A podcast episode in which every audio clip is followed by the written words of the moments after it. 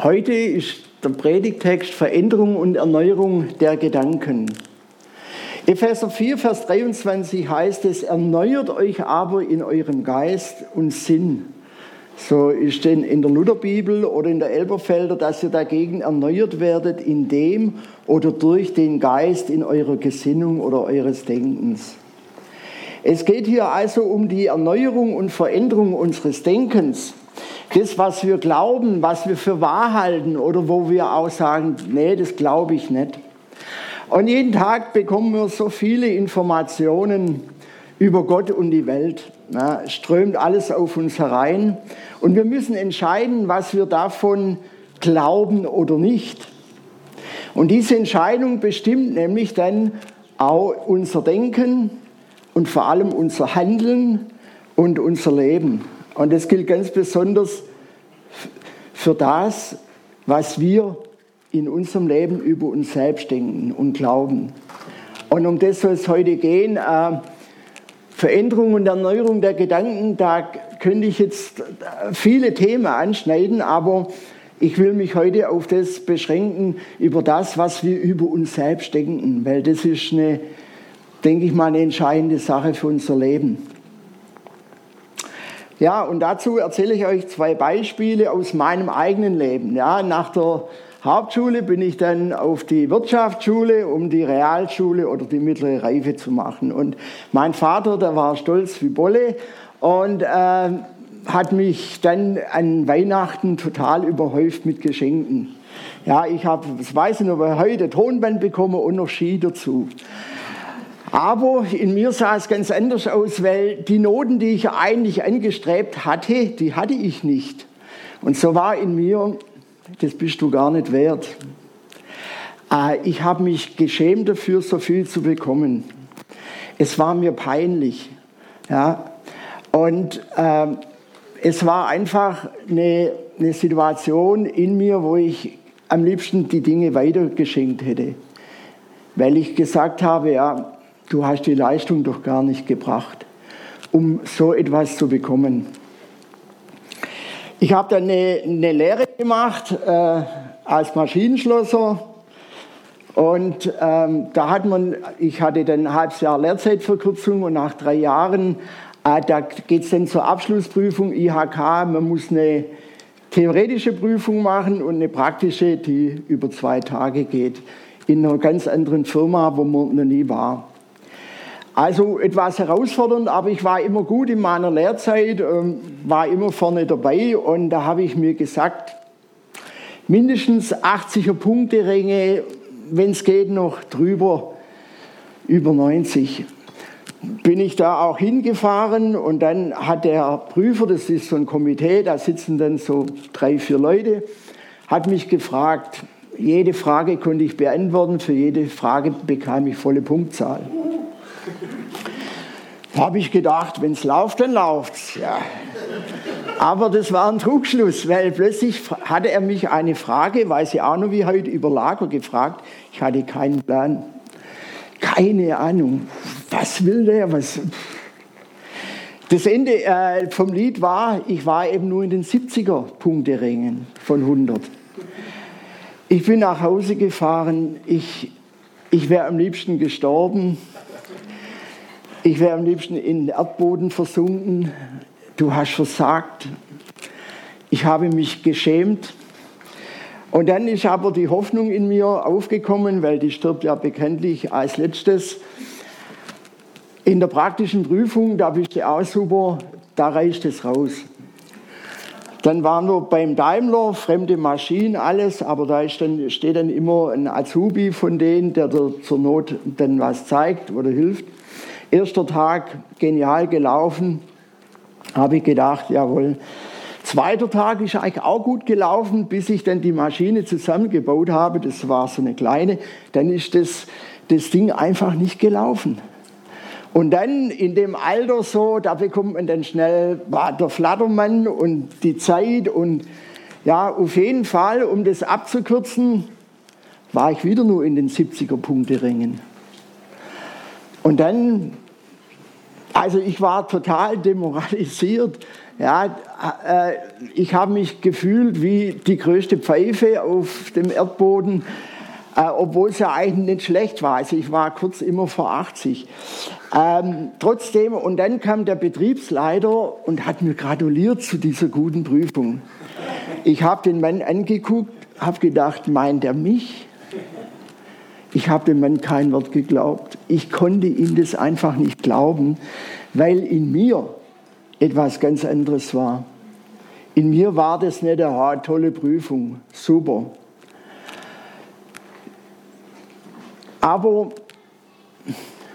was macht man denn in unserem menschlichen Denken? Die Konsequenzen, wie schon gesagt, Selbstvorwürfe nicht genügend und schlussendlich verdrängt man das. Man drückt es ganz tief irgendwo rein, macht einen Deckel drauf, ja, und äh, will da nicht mehr dran denken.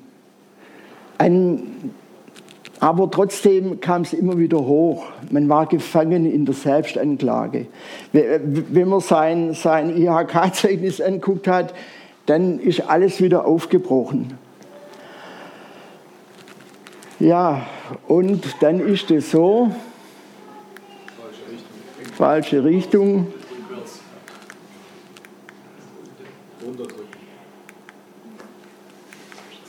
Ach Leute, jetzt.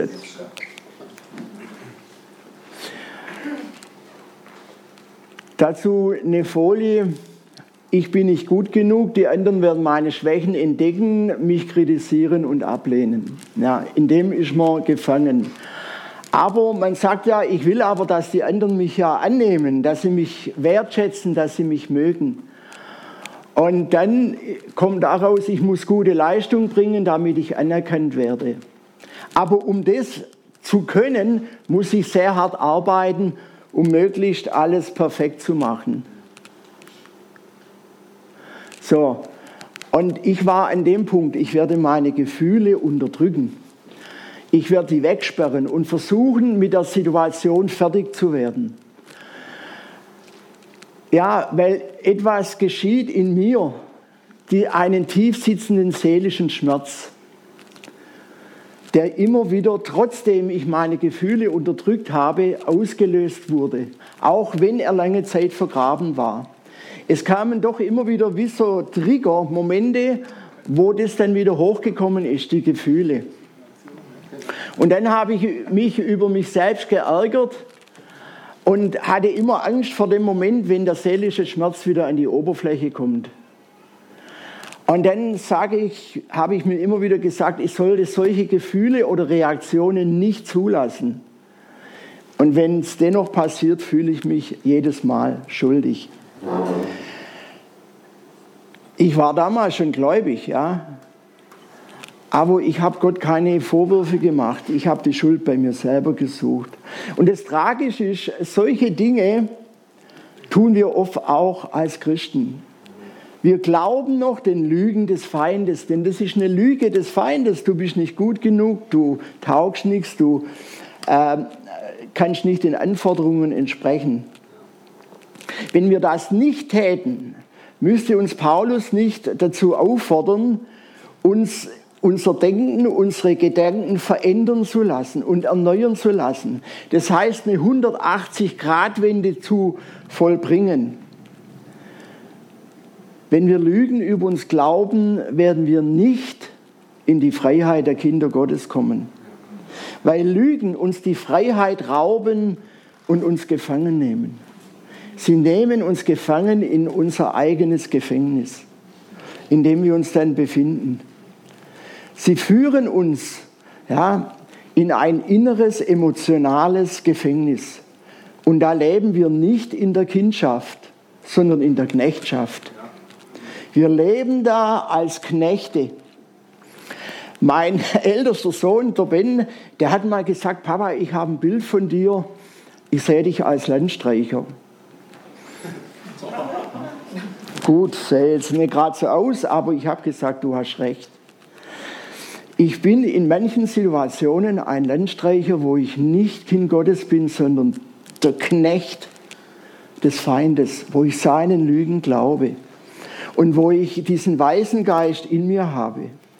Ja, das sind nämlich die Folgen der Knechtschaft und nicht der Kindschaft. Ein weißen Geist. Denn man muss diese Gefühle, obwohl man sie, man kann sie zubetonieren, sie sind trotzdem da. Man muss diese Gefühle irgendwie befriedigen. Ich muss dieses Loch, dieses innere Loch in mir, das muss ich irgendwie befriedigen. Ich will ja Freude. Und dann kommt man in Süchte. Und es gibt viele Arten von Süchten. Ja. Ein, eine Sucht, die man oft wenig hört, ist die Kaufsucht. Ja, ich muss mich belohnen. Oh, ich habe etwas Gutes vollbracht, jetzt muss ich mich belohnen. Was könnte ich mir kaufen? Zum Beispiel. Aber das ist eine Sucht, die irgendeinen inneren Mangel in mir ausfüllen soll, befriedigen soll, stillen soll. Und dadurch komme ich in Unfreiheit, weil ich nicht frei bin. Ich kann nicht frei entscheiden, weil die Sucht mich bestimmt. Oder ich bin abhängig von anderen Menschen. Ich will immer gelobt werden. Ja, lobt mich, äh, sät mich. Oder ich bin abhängig von Materialismus. Da hat es mal so eine Werbung gegeben, wo sich zwei Freunde getroffen haben und der eine, mein Haus, mein Auto, mein Boot, ja, hat er so, so Bilder dem anderen vor die Nase geknallt. Der war garantiert nicht in der Freiheit, sondern er hat seinen Selbstwert aus diesen Dingen gezogen. Und die Lügen, die wir über uns selber glauben, egal welcher Art, kommen immer, immer ausnahmslos vom Teufel. Er ist der Vater der Lüge und keine Wahrheit ist in ihm, sagt Jesus in Johannes 8, Vers 44. Keine Wahrheit ist in ihm. Und die Lügen verhindern, dass wir in die volle Gemeinschaft mit Gott Vater, mit Jesus und dem Heiligen Geist kommen. Wir können nicht in die volle Gemeinschaft kommen, wenn ein Teil von uns noch besetzt ist von Lügen. Da hat der Feind immer noch den Fuß in der Tür wie so ein Staubsaugervertreter, ja. Und da, da tut er seine Lügen reinwählen und wir drücken gegen die Türe. Aber wenn wir uns nicht ganz auf die Wahrheit verlassen und zum Vater gehen und den Heiligen Geist in uns aktivieren, dann hat er immer noch den Fuß in der Türe. Und somit beraubt er uns der völligen Freiheit als Person, zu der er uns berufen hat, der Vater. Weil er ist frei, der Vater, der Sohn und der Heilige Geist. Und darum will er, weil wir zu seinem Ebenbild geschaffen sind, zum Ebenbild des dreieinigen Gottes, will er, dass wir frei sind. Und dann kann ich sagen, Fuß raus, Türe zu, Affe tot. Ja, um das geht's. Lügen. Und es ist dieses Brutale dabei, können letztendlich unsere Persönlichkeit zerstören und unsere Berufung, unsere Berufung von Gott her zerstören, verhindern. Schau mal, das ist eine tolle, tolle Kastanie.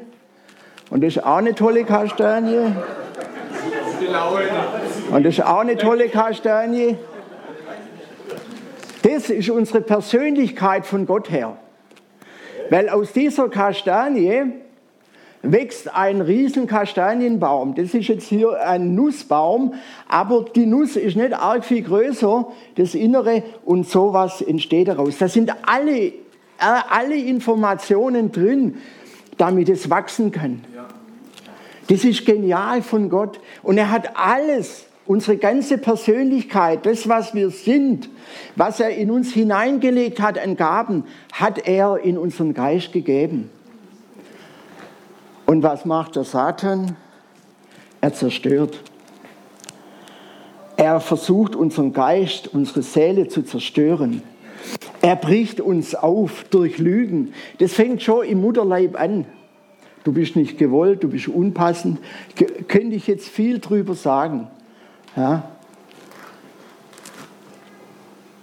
Und das, dieser Zustand verhindert unsere vollkommene Berufung, zu der uns Gott berufen hat. Und zerstört unsere Persönlichkeit ein Stück weit. Ein Stück weit ist sie da, aber ein Stück weit ist sie zerstört. Und Gott blockieren wir.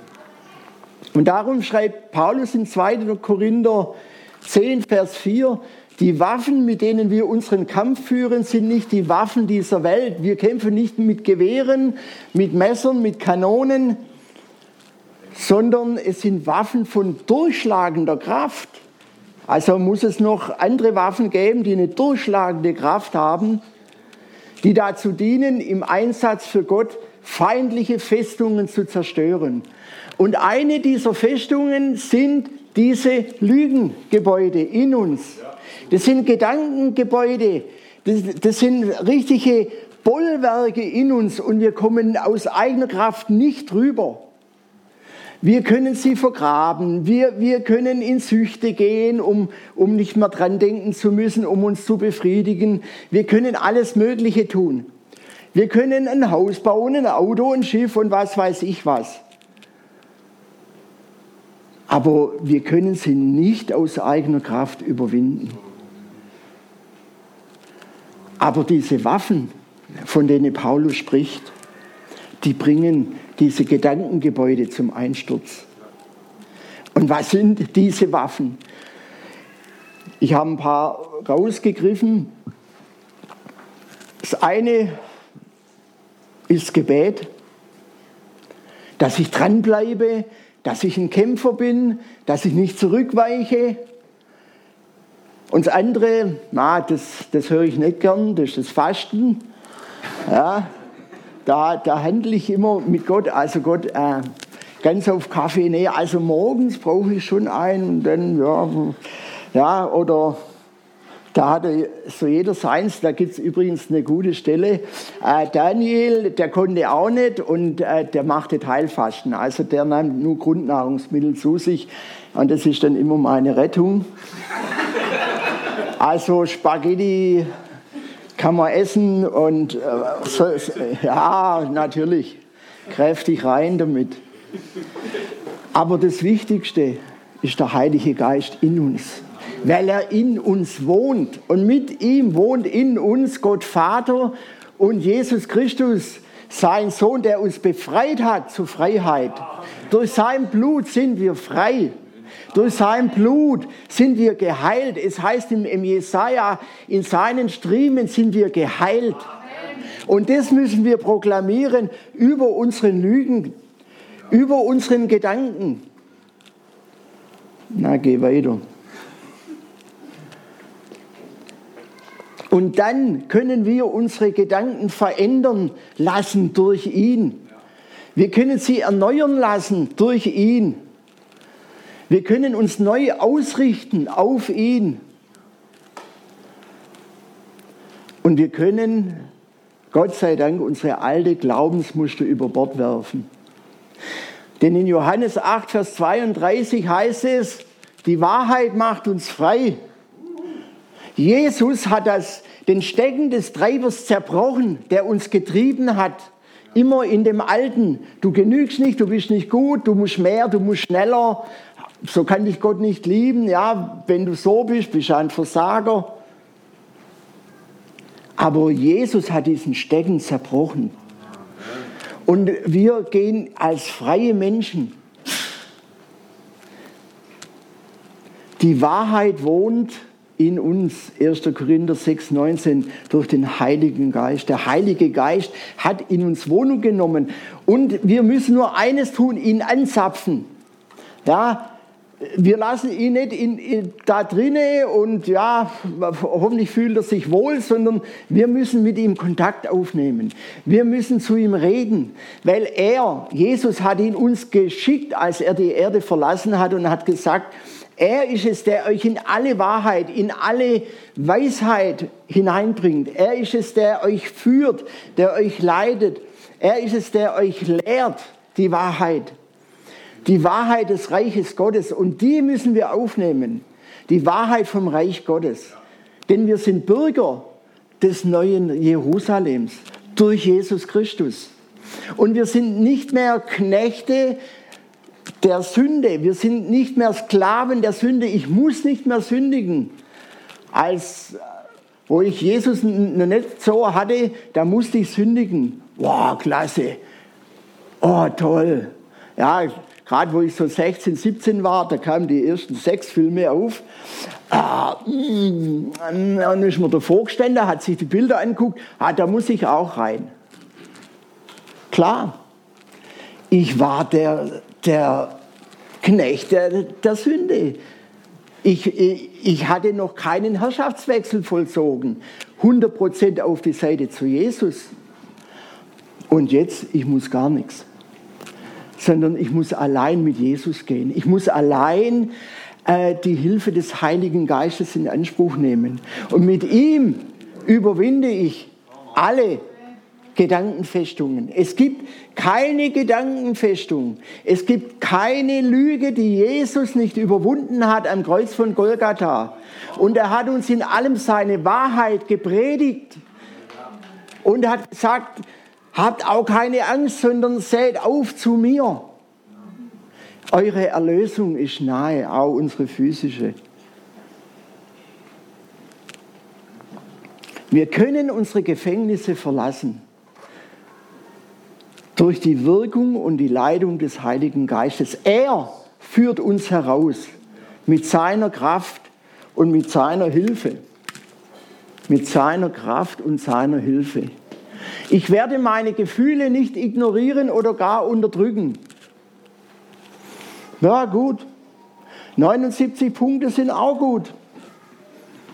Es ist in Ordnung, solche Gefühle zu haben. Klar fühle ich mich nicht happy clappy, ja, sondern, hm, ja, gut, okay. Aber Jesus will, dass ich meine Gefühle auf gottgemäße Art und Weise zum Ausdruck bringe. Das heißt, dass ich zu ihm gehe. Ich kenne eine junge Frau, die hat Abitur gemacht, der ist so ähnlich gegangen wie mir. Die war stinkesauer auf Gott, weil sie nicht die Punktzahl erreicht hatte, die sie gerne hätte. Dann ist sie damit zu Gott Vater gegangen. Er hat gesagt, ich weiß nicht, was du willst, das ist doch gut, das ist doch wunderbar. Ja? Also Gott ist zufrieden. Also kann ich auch zufrieden sein. Er will nämlich nicht unsere Leistungen, er will unser Herz. Ja, er will unser Herz, er will, dass wir Jesus in uns haben, dass wir mit ihm leben, dass wir mit dem Heiligen Geist leben und mit ihm. Er ist nicht auf unsere Leistung angewiesen. Und so will Jesus, dass wir unsere Gefühle ihm bringen. Denn er will Heilung in meine Verletzungen und Schmerzen hineinbringen. Das ist das, Heilung bringt Jesus und kann nur er bringen.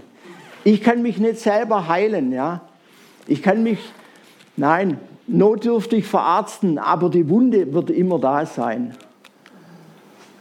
Ja. Halt.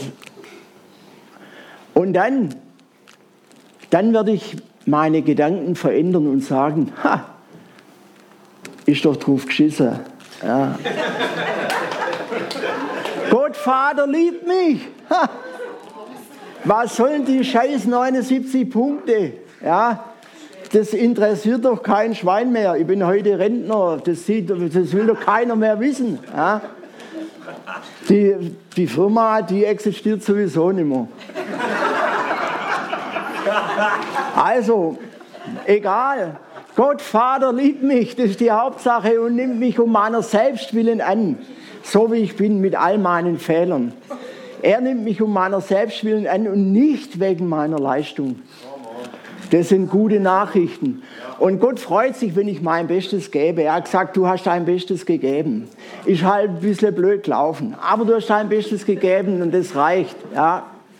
Und Gott wird mich nicht verachten oder ablehnen, wenn ich Fehler mache oder versage. Sondern wir sind es, die sich selber ablehnen. Wir sind es, die sich selber verachten.